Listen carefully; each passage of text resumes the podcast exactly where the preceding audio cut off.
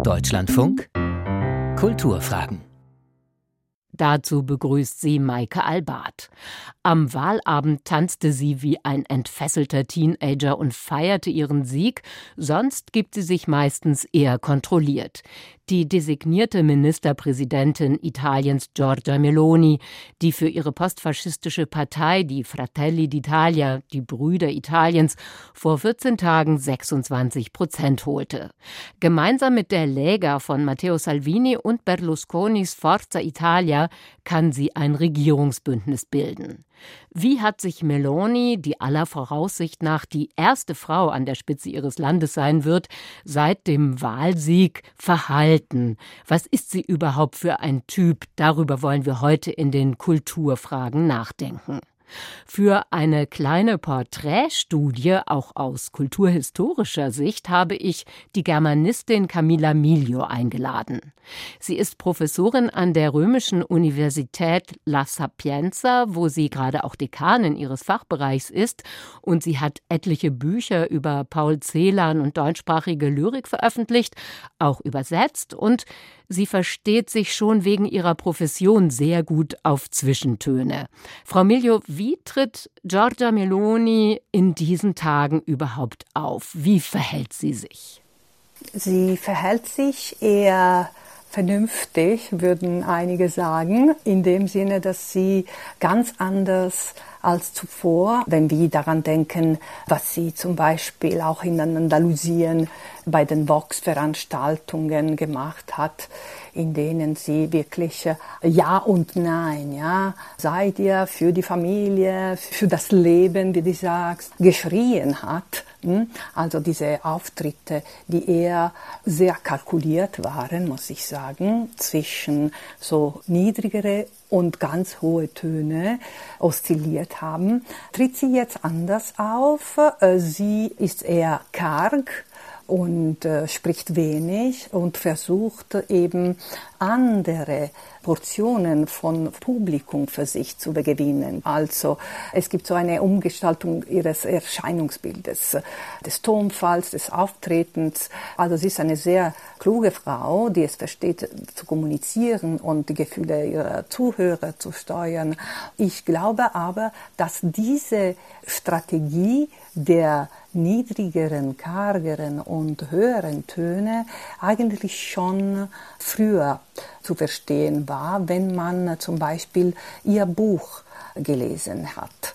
Sie hat eine Autobiografie geschrieben, wo beide Töne, und das war im Frühling erschienen, und man sah diese Doppelschiene von Propaganda hohes Schreien für ein gewisses Publikum und dann äh, versuche eher vorsichtig über unsere Themen zu sprechen. Ja, ich habe mir diesen Auftritt auch angesehen in Andalusien, wie sie sehr martialisch eigentlich agiert und etwas ganz Tatkräftiges, auch Aggressives ausstrahlt. Und jetzt wirkt sie eher zurückhaltend, still, ruhig und sehr überlegt. Wie reagiert denn die italienische Öffentlichkeit jetzt auf diesen Wandel? Das ist auch wieder interessant, weil äh, aus vielen verschiedenen Spalten gibt es äh, etwas wie ein Erleichterungsgefühl ah ja, sie ist nicht so arg, wie man gedacht hätte. Mit ihr kann man vielleicht äh, etwas äh, aufbauen. Es gibt auch Frauen, auch von der Opposition, die ihr so eine gewisse Anerkennung gegenüber zeigen. Also es gibt so eine gewisse vorsichtige Bewunderung, würde ich sagen, von vielen. Andere warten ab. Also man wartet ab, was sie dann wirklich aus ihrem äh, Hut rausnehmen wird. Nur denke ich mir, also ich habe sie beobachtet und ich glaube, das ist auch eine Strategie. Auch diese Art von Erwartungen, die Wortwahl, also die Art auf der Auftritt ist äh, sehr, sehr kalkuliert. Dieses Janusköpfige, Frau Milio, haben Sie uns jetzt beschrieben. Wie ist es denn mit Ihrer Weiblichkeit? Inszeniert sie das auch? Ist das auch Teil dieser Strategie, wie Sie sie uns jetzt gerade schon geschildert haben? Ich glaube schon. Ich war beeindruckt auch von dem Incipit, also von der Anfang von ihrem Buch, in dem sie anscheinend eine offene Schietta, hm, das ist das italienische Wort, ne? eine Person, die offen und direkt über sich spricht und über Wirklichkeit sich äußert, also äh, über sich gesprochen hat. Und was sagt sie? Io devo tutto alla mia mamma. Also meine Mutter ist für mich das Wichtigste in meinem Leben. Warum? Weil meine Mutter abtreiben wollte und dann am letzten Tag ihre Meinung geändert hat und hat sich für das Leben, also für meine Geburt entschieden. Und wir sind gleich im Schoß ihrer Mutter auf Seite 2. Ja. Und dieses sich offenlegen ist total durchkalkuliert. Das ist eine markante Geschichte, also dass das Leben als Teil ihrer politischen Meldung konstruiert wird. Ja, also das Private macht sie dann zu einem Teil ihrer politischen Strategie und setzt das auch ganz bewusst ein. Sie ist ja Jahrgang 77, also noch sehr jung. Was hat denn Giorgia Meloni für eine Sprache? Wie drückt sie sich aus, sowohl in diesem Buch als auch bei ihren öffentlichen Auftritten? Also ich weiß nicht, ob sie viele Ghostwriter hatte.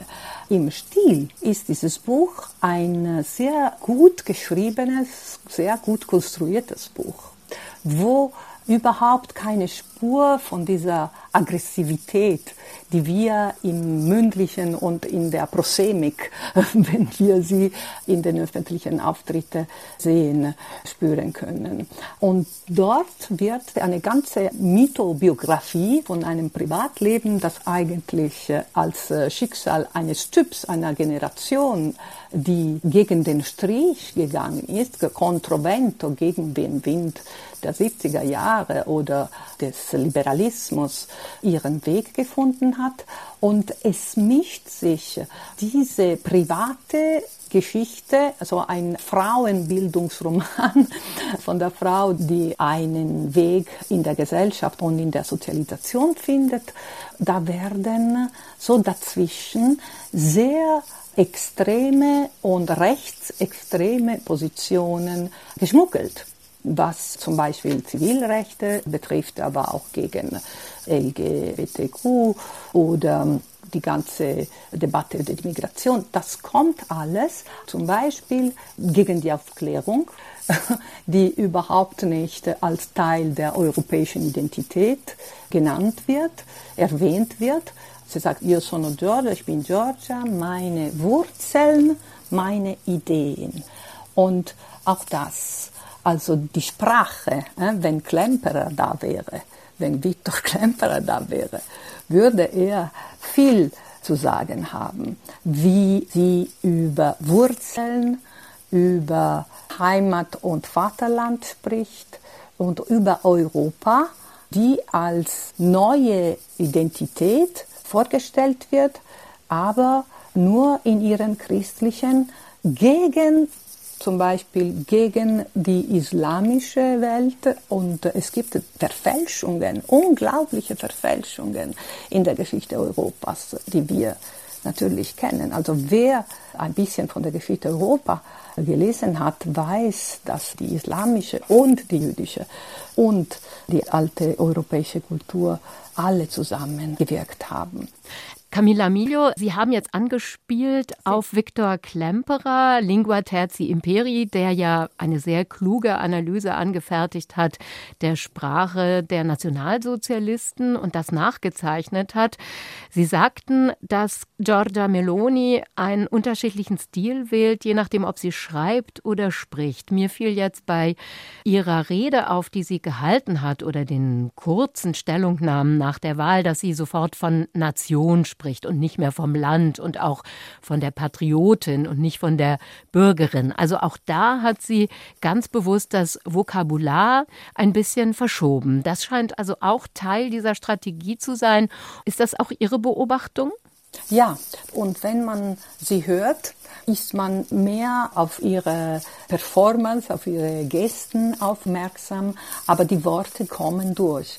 Ich habe in dem Buch gerade dasselbe Wortschatz schon gefunden. Also das ist alles sehr wohl geplant, glaube ich.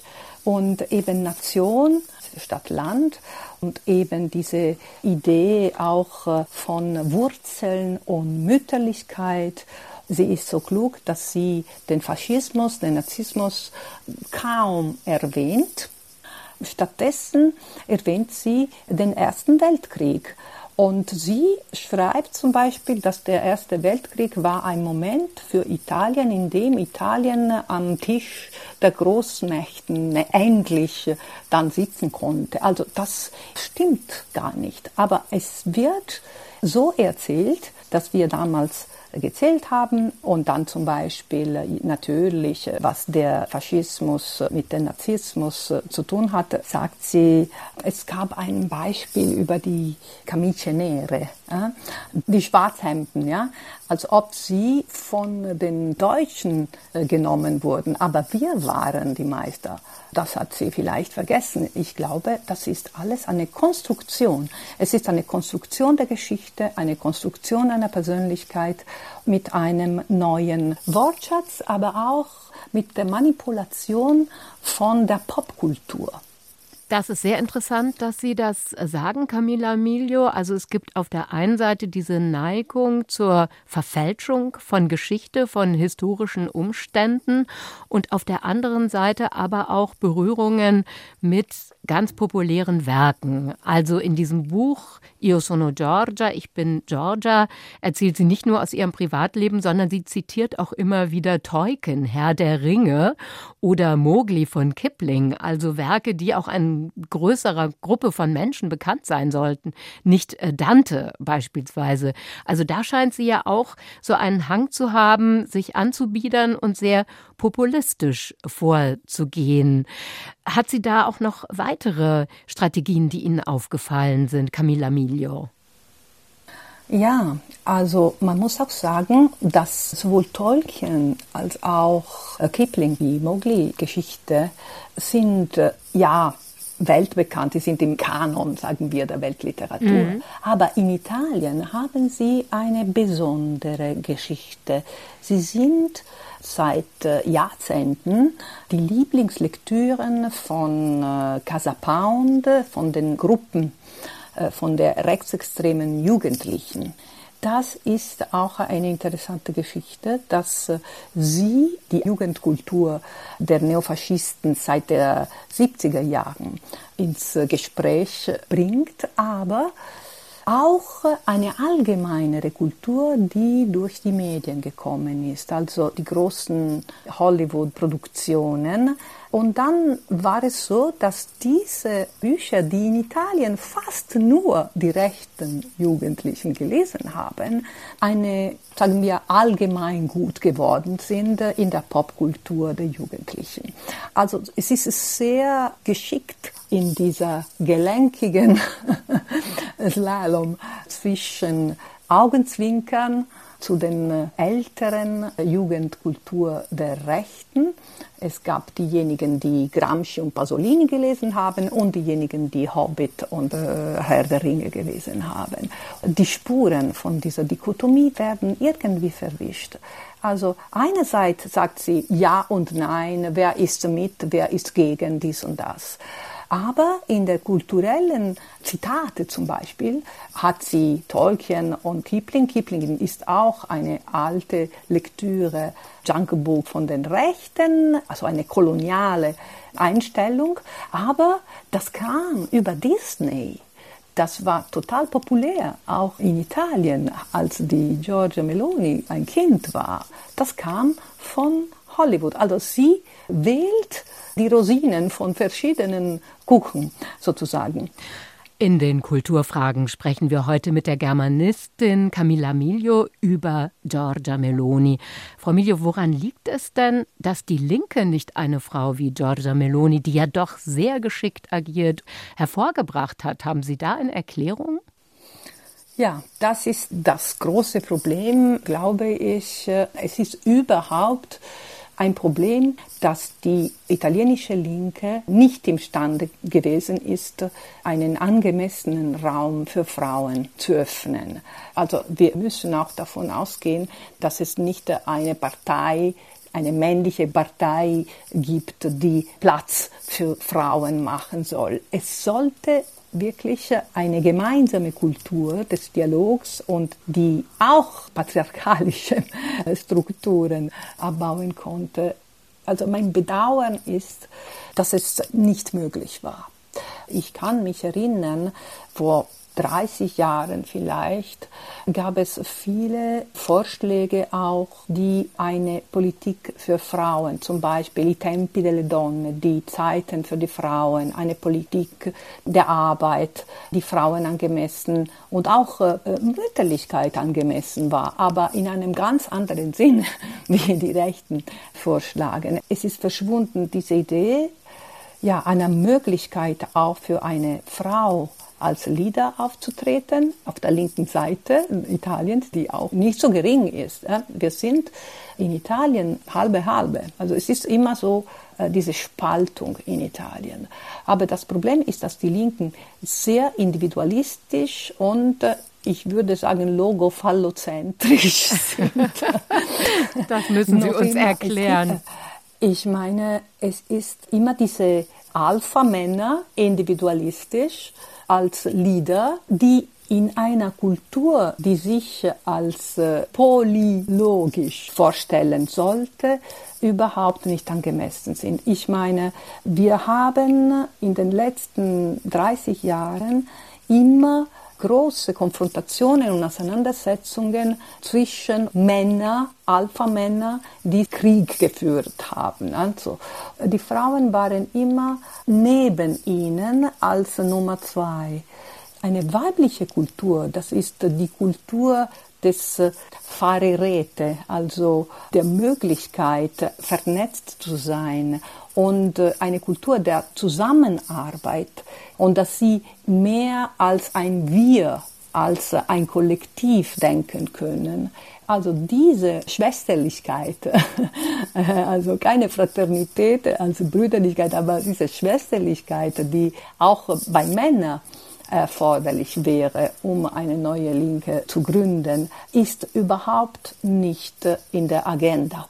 Das ja. sehe ich für die politischen Instanzen der Frauen, aber auch in der Art und Weise aufzutreten. Und Giorgia Meloni tritt aber auf eine Art und Weise, die überhaupt nicht weiblich ist, meiner Meinung nach.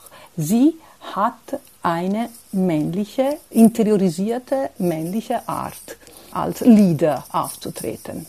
Sie kennen sich aus, Camilla Miglio, mit der Lage der Bildung weil Sie ja als Professorin an der Universität Erfahrungen sammeln und immer wieder Erfahrungen machen, wie mit Bildung auch von Seiten der Politik umgegangen wird. Weiß man denn etwas über die Position von Giorgia Meloni zur Bildung? Ja, ja und nein. Jein. Also man hört sehr viel über die, sagen wir, über die Überlebensministerien, na, Ökonomie und Außenminister, Energie, aber man hört sehr wenig über die Pläne, die die neue Ministerin oder der neuen Ministerin für Universität, Forschung und Bildung sein werden. Man sieht auch im Programm von Meloni, dass ganz wenig über Forschung und Universität zu lesen ist. Es gibt aber Pläne über die Schule. Sie schreibt in ihrem Programm, dass sie eine neue Art von Liceo del Made in Italy fördern würde, also Made in Italy Gymnasium das äh, junge Menschen ausbilden soll, um eine Reihe von äh, wirtschaftlichen Sektoren äh, wie Fashion, wie Tourismus, wie also eine Ausbildung schon bekommen können. Viel mehr ist nicht zu eruieren von ihrem Programm. Also ich sehe als Problem kein Wort über unsere Besonderheit in Italien, was unsere Schule, unsere Gymnasien für die Ausbildung von Jugendlichen, die dann auch äh, im Ausland ihre Karriere gemacht haben, so wichtig waren. Also unsere Liceo Classico, Liceo Scientifico, glaube ich, sind noch immer die besten in Europa. Und äh, das ist sehr schade, dass kein Wort über das, was uns auch auszeichnet, in ihrem Programm zu finden ist. Und ist alles zweckmäßig. Also die Idee des Humanismus sehe ich nicht, obwohl sie immer sagt, dass sie einen neuen Rinascimento versprechen möchte. Also eine neue Renaissance und auch von Kultur ist nur sehr wenig die Rede. Sie als Dekanin, Frau Milio, an der Universität haben ja auch sehr viel Kontakt, auch in Ihrem Unterricht mit jungen Leuten. Was sagen die denn zu Giorgia Meloni? Gibt es da so einen Stimmungswandel auch nach und nach, nach ihren ersten Auftritten oder wie ist da die Atmosphäre? Wie ist die Einstellung der jungen Leute? Ah, die jungen Leute, die sind gesprächiger als die Kollegen, muss ich sagen. In dem Sinn, dass die Akademiker warten ab. Ich sehe, man wartet, bevor man etwas auch öffentlich sagt. Man spricht nicht viel aus. Die Jugendlichen, diejenigen, die ich jeden Tag treffe. Das heißt, also wir sind für europäische, amerikanische, nord- und südamerikanische und interkulturelle Studien. Also sind Leute, die sich äh, für Fremdsprachen und Kulturen und Interkulturalität interessieren. Sie sind sehr besorgt. Könnte es denn sein, dass vielleicht sogar eine stärkere Politisierung einsetzt, gerade unter den jungen Leuten, wenn sie sehen, dass bestimmte Rechte auch in Gefahr geraten? Ein Beispiel wäre ja ihre Position zur Abtreibung oder Melonis Position auch zur Familie im Allgemeinen. Sie will ja vor allem die Geburtenrate wieder zu neuer Größe zurückführen. So war ja ihre Formulierung. Ja, ich meine, die Jugendlichen an der Universität, in einer großen Universität wie Rom, diese Portion von Jugendlichen die sind woanders. Also sie fühlen sich wie in einer Zeitmaschine. Das hat mir ein Student gesagt. Unser Alltag ist ein Alltag, wo es überhaupt nicht mehr ein Problem ist, wenn man in einem Raum mit heterosexuellen oder homosexuellen oder äh, mit Fluidi sitzt und sich äh, auseinandersetzt und äh, gemeinsam etwas unternimmt. Und jetzt dass die Debatte zurück zu dieser Differenzierung kommt, ist unheimlich.